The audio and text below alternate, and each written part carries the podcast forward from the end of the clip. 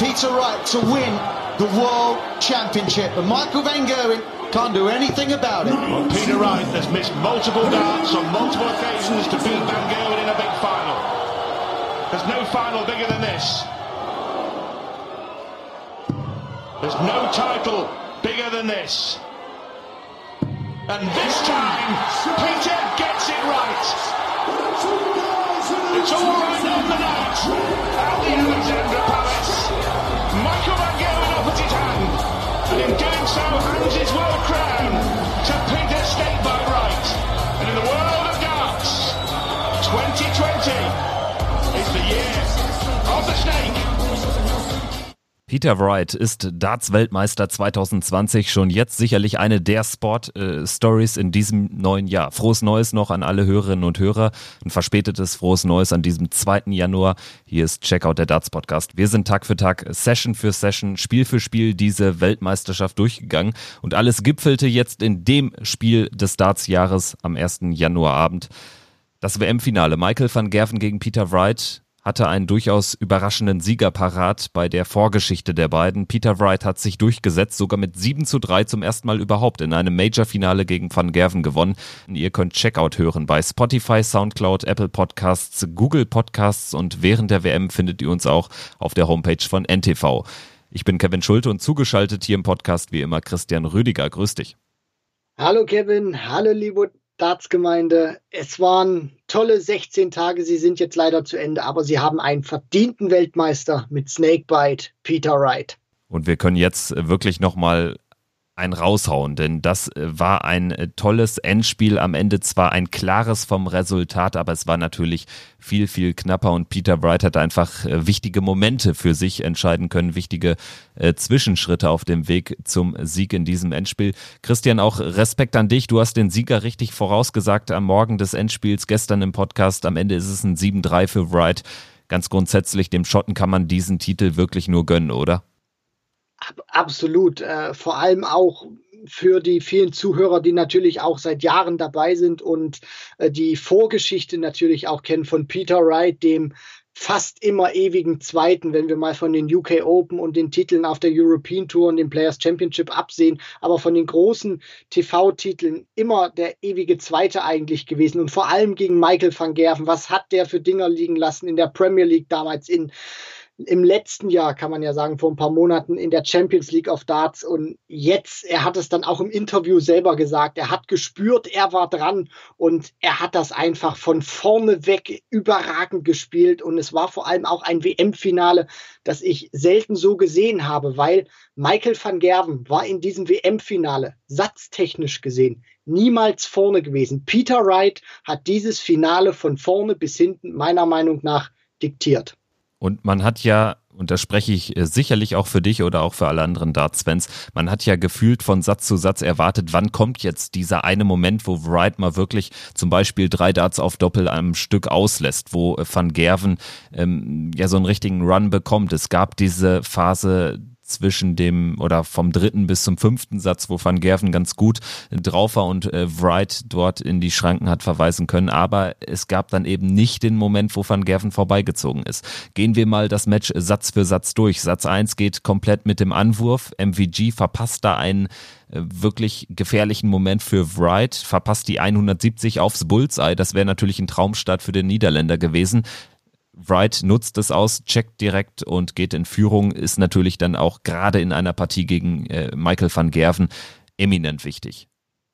Und das war vor allem auch, du sprichst das vollkommen richtig an, vom psychologischen Aspekt her enorm wichtig, weil er hätte dieses erste Leck, was er ja ähm, angeworfen hatte, das hätte er ja schon gewinnen müssen. Und das holt sich dann Van Gerven mit den 88 Rums aus. Und das war schon wieder so ein kleiner psychologischer Knackpunkt. Van Gerven breakt ihn sofort, aber Peter Wright hat sich sofort äh, gefunden, hat zurückgebreakt, hat dann natürlich ein bisschen Glück, dass die 170 von Van Gerven nicht ausgehen, weil wenn er die macht, dann kann das Match natürlich auch in eine ganz andere Richtung laufen, weil Van Gerven mit so einem richtigen Confidence Boost dann natürlich in dieses Match reinstartet, sich den ersten Satz dann holen würde. Aber das ist nicht passiert und am Ende ist das dann auch so, Wright holt sich den ersten Satz und äh, hat das dann von da an, hat dann direkt nachgelegt, auch mit dem zweiten ähm, Satz und hat auch Michael van Gerven somit natürlich direkt Druck mitgegeben, nicht nur 1 zu 0 in den Sätzen in Führung zu gehen, sondern gleich zwei Sätze zwischen sich und MVG zu bringen. Und das war ganz wichtig, dass wir hier von Anfang an keine One-Man-Show von Michael van Gerven sehen, so wie wir das auch schon äh, anders erlebt hatten in den Jahren zuvor gegen Michael Smith zum Beispiel im letzten Jahr. Ja, und mit diesem Selbstvertrauen einer 2 zu 0 Führung kannst du dir natürlich aus Sicht von Peter Wright auch mal einen schwachen Satz 3 leisten, wo wirklich gar nichts geht, wo du gegen einen in der äh, Phase starken Michael van Gerven auch zweimal den Anwurf liegen lässt, den Satz mit 0-3 abgibst ja, da lagen dann letztendlich in dem Satz mehr als Welten, also ganze Kosmen quasi zwischen den beiden Spielern. Letztendlich ist es aber egal, weil Wright sich auch ja, oder weil er vielleicht die richtigen Lehren auch gezogen hat und den Satz einfach so als seine Pause begriffen hat. Muss man ja am Ende vielleicht so sehen, wenn man auch die Averages der einzelnen Sätze sich anschaut.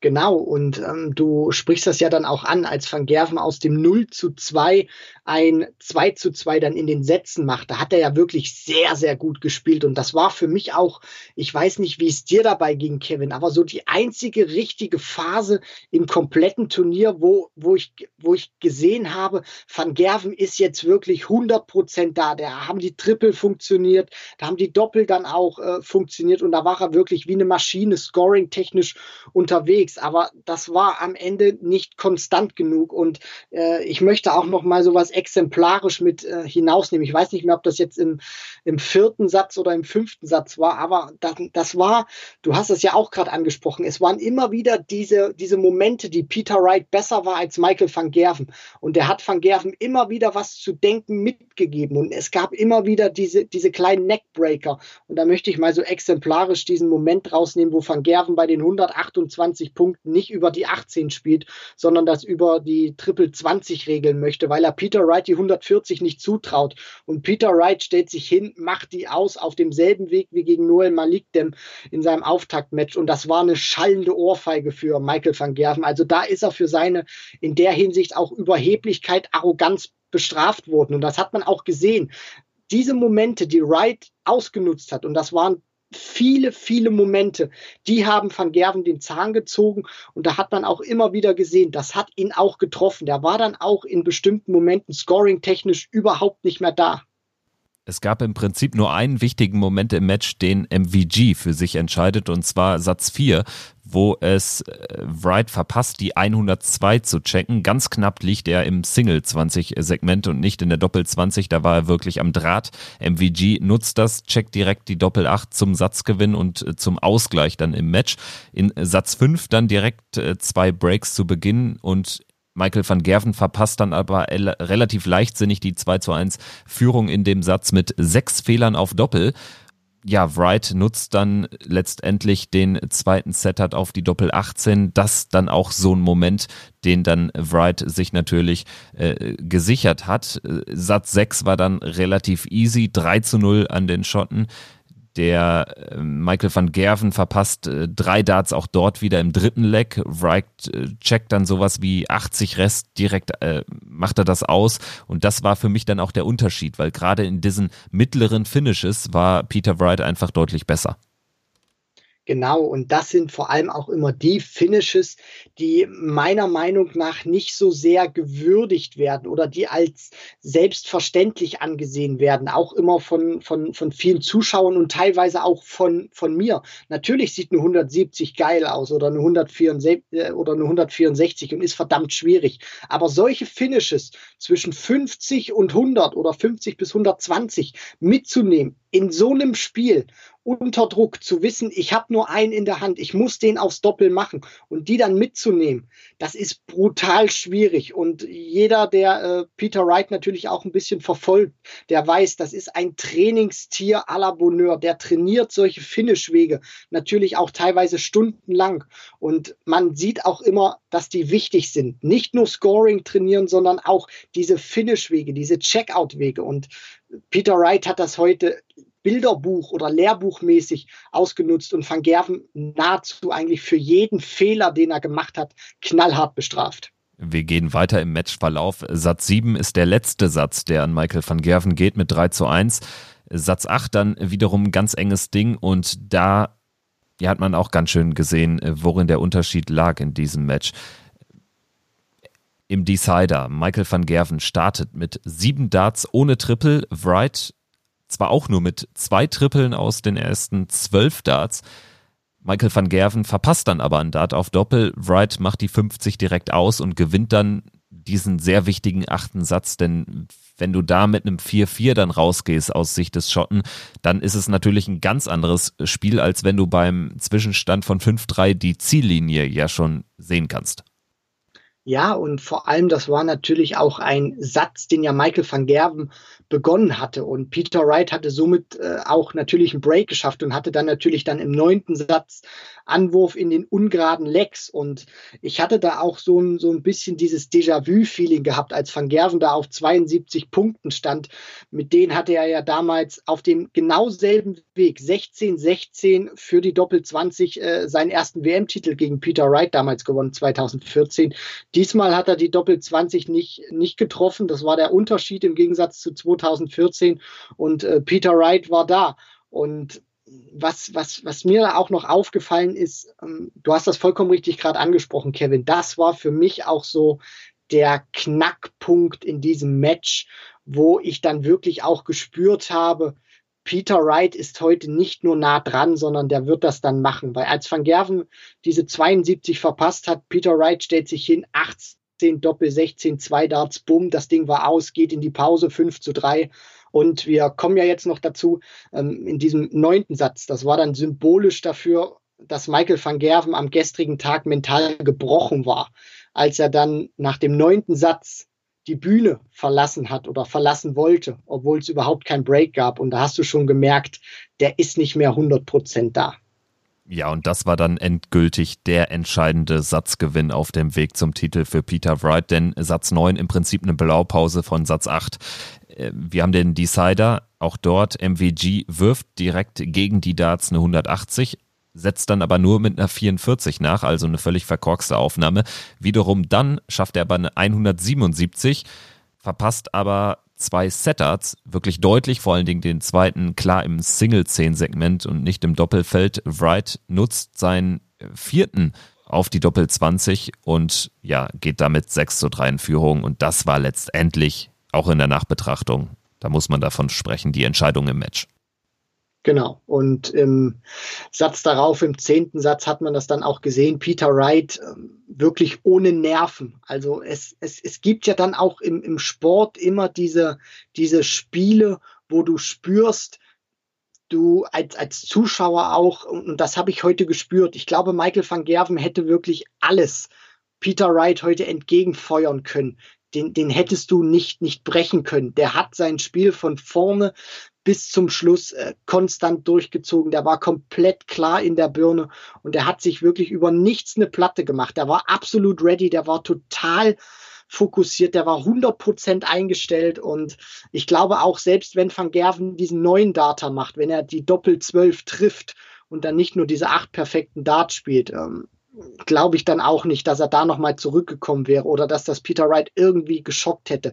Das hatte für mich auch so ein, so ein bisschen Rob Cross, Phil Taylor Züge von vor zwei Jahren. Da hatte man ja auch das, das Gefühl gehabt, Taylor hätte, hätte alles machen können. Diesen Rob Cross hättest du an diesem Tag nicht schlagen können und den Eindruck hatte ich gestern mit Snake bei Peter Wright auch. Und äh, wenn man mal zu Rate zieht, dass Van Gerven mit einer 102,88 sein bestes Spiel gezeigt hat, mit Abstand bestes Spiel gezeigt hat, jetzt äh, so in der wirklich entscheidenden Phase des Turniers. Es gab zwar dieses 4-0 gegen Bantik und nur 104, aber da war die Gegenwehr sehr gering. Danach gegen Darius Labanauskas, der erste Spieler, der ihn dann abzüglich von Jelle Klaassen in der ersten Runde, der ihn dann teils wirklich richtig gefordert hat, der auch daraus fast ein sehr langes Match gemacht hat. Van Gerven geht dann da raus aus der Partie mit einem 99er Average gegen Labanauskas, gewinnt 5-2, spielt gegen Nathan Espinel und von dem Match waren wir alle ein bisschen enttäuscht. 96er Average nur von Van Gerven, Espinel sogar nur mit einer 92, deshalb am Ende der relativ klare 6 zu 3 Endstand dann packt Van Gerven eben nochmal sechs Punkte im Schnitt pro Aufnahme drauf und trotzdem reicht es nicht, weil Peter Wright sich auch nochmal verbessert gegenüber seinem schon sehr starken und souveränen Halbfinale gegen Gervin Price. Also da muss man ja auch den Hut vorziehen, denn das haben gerade in der jüngeren Vergangenheit wenige Spieler geschafft, dass sie ihr Niveau sogar gegen einen Michael van Gerven nochmal angehoben haben. Es ist ja eher andersrum gewesen zuletzt. Richtig. Und ich glaube, da, da spielt der Faktor dieser, dieser vielen Niederlagen, die Peter Wright erlebt hat äh, gegen Michael van Gerven, eine sehr entscheidende Rolle. Egal, ob das auf der European Tour war oder ob das in den Major Finals war. Man, man hat hier auch wirklich gesehen, Peter Wright, der war 100 Prozent richtig eingestellt. Der hat auch seine richtigen Lehren und Schlüsse aus, aus diesen Niederlagen gezogen. Und äh, was ich noch mal kurz loswerden möchte, weil wir hatten ja auch drüber diskutiert, auch im Vorfeld auf dieses Finale, weil wir uns wirklich nicht sicher waren, wo steht denn Michael van Gerven? Und ähm, ich, ich bin mir jetzt auch im Nachbetracht, klar, im, im, im Nachhinein ist man immer schlauer. Aber ähm, hier hat sich auch meiner Meinung nach herausgestellt, dass dieses einfache Draw, was er dann schlussendlich hatte, für mich eher ein Nachteil war als ein Vorteil, weil klar, du hast dann zwar äh, leichtere Aufgaben gehabt, in Anführungszeichen, aber er hat nie wirklich die, diesen ganz großen Test gehabt, weil er wurde dann auch wieder von, von Nathan Aspinall gefordert und Peter Wright, der hat ein ganz anderes Turnier gehabt. Der war ja eigentlich von Match 1 an, war der immer wieder in richtige Kracher verwickelt, fast raus gegen Malik Dem, 4-2 dann gegen Asada, dieses klasse Match gegen Jeffrey de Swan und dann im Halbfinale gegen Gervin Price. Also der, der musste auch immer wieder seine besten Darts auspacken und er war immer wieder gefordert und Van Gerven hat ja teilweise auch Spiele in einem Modus beendet, wo er nicht sein A-Game auspacken musste, wo er auch nicht sein B-Game auspacken musste und das war für mich auch ein bisschen der, der Nachteil, weil der erste richtig große Test, der kam im Finale und der war meiner Meinung nach auch zu spät. Also es hätte Van Gerven nicht geschadet, wenn früher im Turnier ein großer Name gekommen wäre, wenn sie sich denn durchgesetzt hätten, wie dann vielleicht ein James Wade oder ein Gary Anderson. Ich glaube, das hätte seinem Spiel äh, besser getan als äh, dieses einfachere Draw, was er bis zum Finale hatte. Ja, bei Peter Wright war es ja wirklich ganz anders. Er hat gegen Null Malikdem in seinem Auftaktspiel sogar ein Matchstart überleben müssen auf Bullseye des Filipinos und dann hat er die 140 rausgenommen, während Malikdem auf 25 Rest stand. Also das äh, war in der Nachbetrachtung jetzt auf jeden Fall einer der Momente dieses Turniers.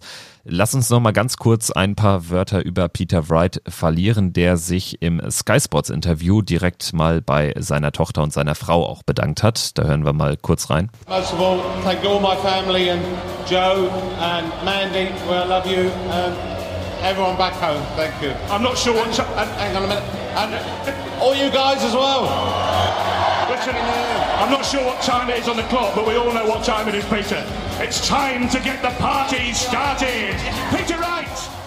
Ja, gerade seine Frau Joanne hat ja auch wirklich einen riesen Anteil an dieser Karriere. Sie ist die Managerin, der Kopf hinter der ganzen ja, Marke Snakebite Peter Wright.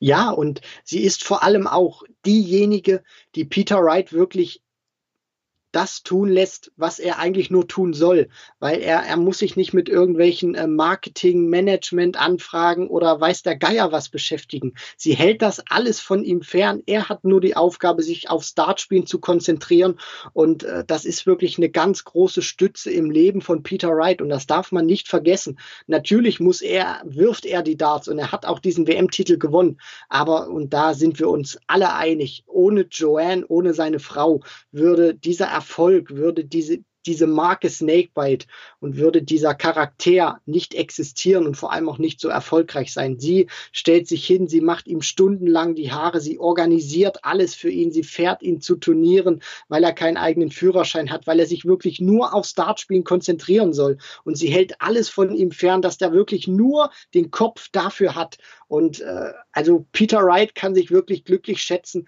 dass er äh, diese Frau gefunden hat, die wirklich alles von ihm fernhält und sagt, hier, spiel Darts, ich mache den Rest für dich. Und die beiden sind wirklich ein richtig starkes Duo. Das, das kann man nur so sagen.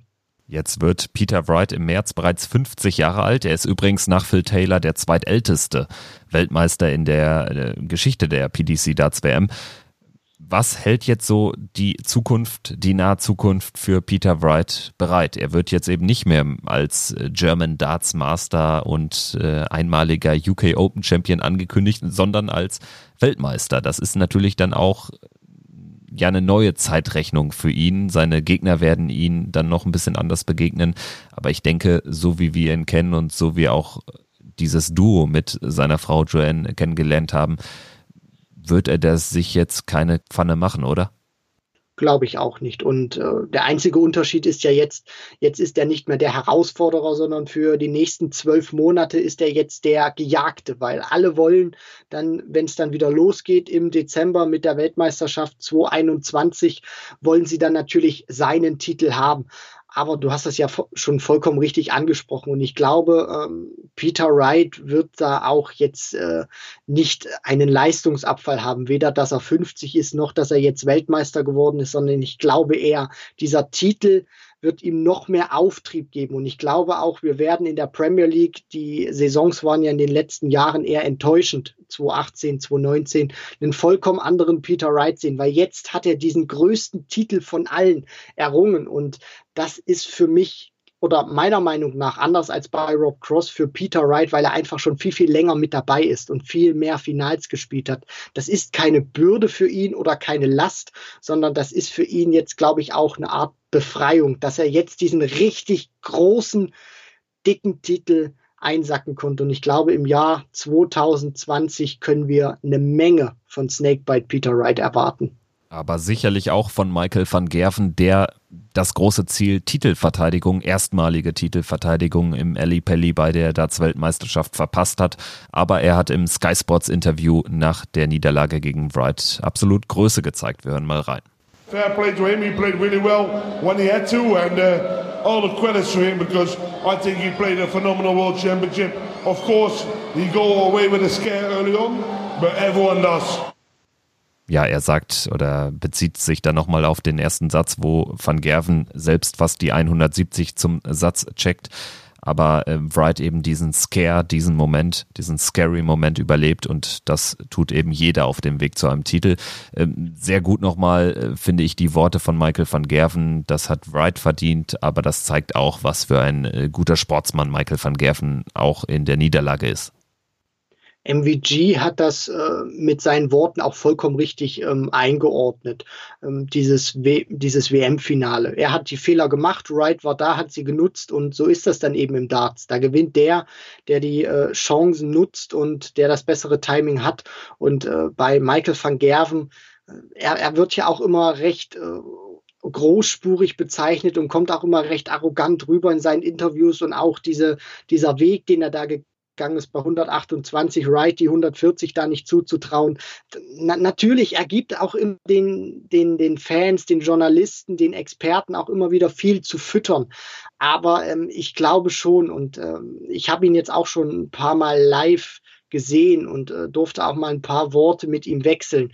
Das ist am Bord, ist das ein Tier ähm, der, der weiß, wie gut er ist und das lässt er auch jeden spüren. Aber das ist kein arroganter Schnösel oder Mensch, sondern der ist sehr bodenständig und ähm, der ist auch in der Niederlage, weiß er auch immer, wenn er verloren hat, dann hat das Gründe und ähm, er, er kennt die Leistung seines Gegners auch an und äh, des, deswegen sollte man auch immer ähm, mit den Worten für Michael van Gerven auch immer ein bisschen vorsichtig sein, weil das ist ein großer Sportsmann und auch ein toller Mensch.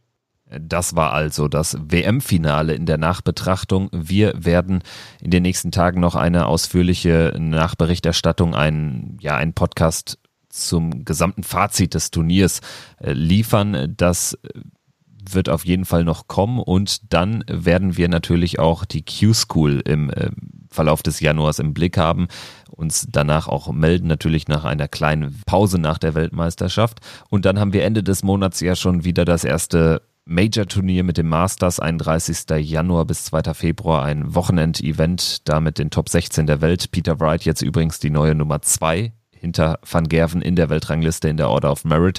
Und dann haben wir natürlich, da wollen wir noch kurz ein paar Wörter drüber verlieren, die Premier League of Darts beginnt Mitte Februar und PDC-Chef Barry Hearn hat ja traditionellerweise jetzt nach äh, dem Finale die neuen festen Starter bekannt gegeben. Wir hören mal rein, wer es ist. Sky Sports mit Barry Hearn. Van Gerwen, Anderson, Price and Wright. Welcome newcomer Nathan Aspinall. Obviously after such a fantastic season.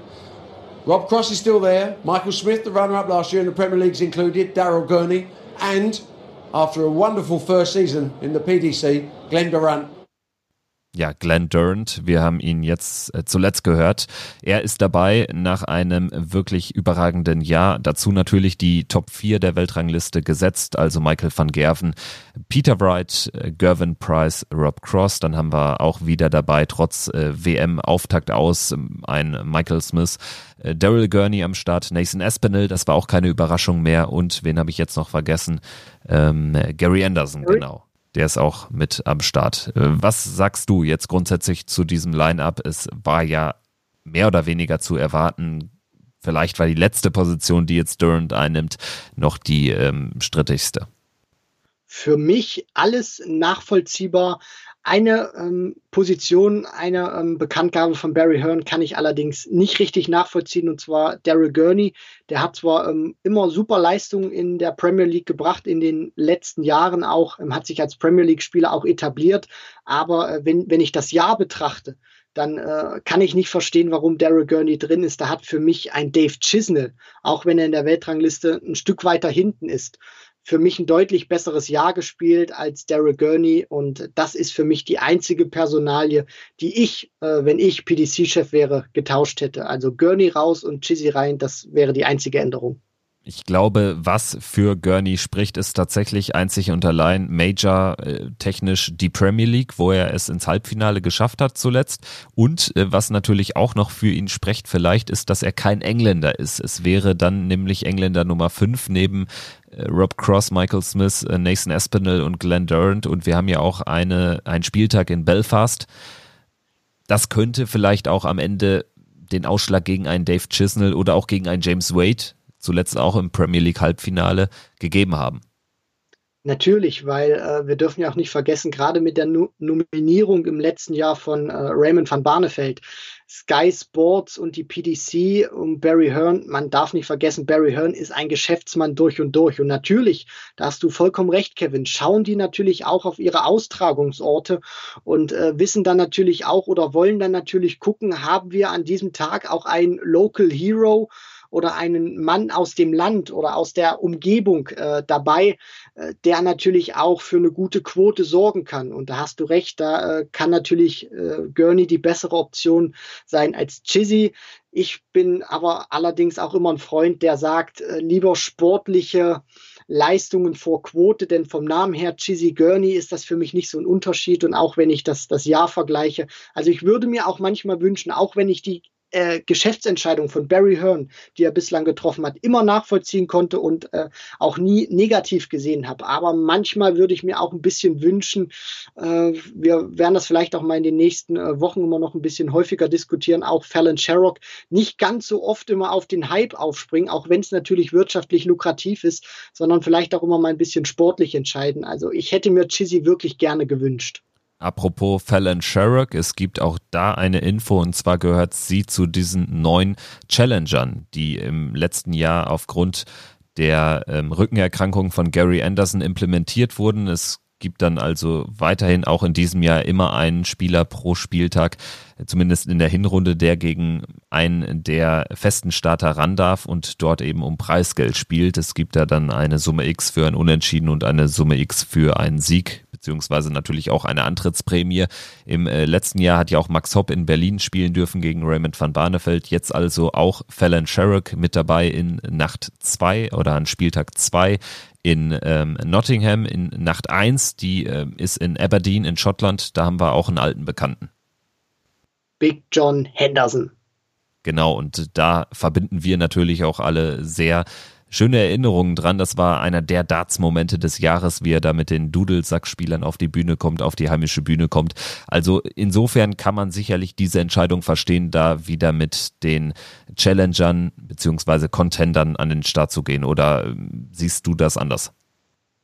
Ähm, grundsätzlich nicht, weil äh, ich war ja eher skeptisch gewesen, als ich das im letzten Jahr ähm, gehört habe, weil ich das so ein, so, ein, so ein bisschen auch so als Notfallplan verstanden hatte, als Anderson da abgesagt hat. Natürlich bin ich immer grundsätzlich ein Freund davon, wenn du zehn feste Spieler hast, die äh, Woche für Woche sich duellieren, als dann jede Woche immer einzeln einen reinzubringen. Aber mir hat das letztes äh, Jahr oder im, im vergangenen Jahr besser gesagt, hat mir das ähm, gut gefallen mit den Challengern und ich glaube auch, dass es in diesem Jahr genauso gut weitergehen kann, denn äh, ich habe nicht wirklich einen Challenger oder Contender im letzten Jahr, wie es da noch hieß, ähm, gesehen, der mich wirklich richtig enttäuscht hat. Und ich glaube, da können wir auch in diesem Jahr vor allem auch stimmungstechnisch wieder viel erwarten, gerade jetzt auch wieder, wenn John Henderson spielt. Also du hast es angesprochen, Kevin, das war grandios letztes Jahr, als da diese Bierbecher durch die Gegend geflogen sind und dann holt er auch noch das 6-6 gegen MVG. Also ich finde es gut, dass sie wieder dabei sind und äh, ich freue mich auf die Premier League.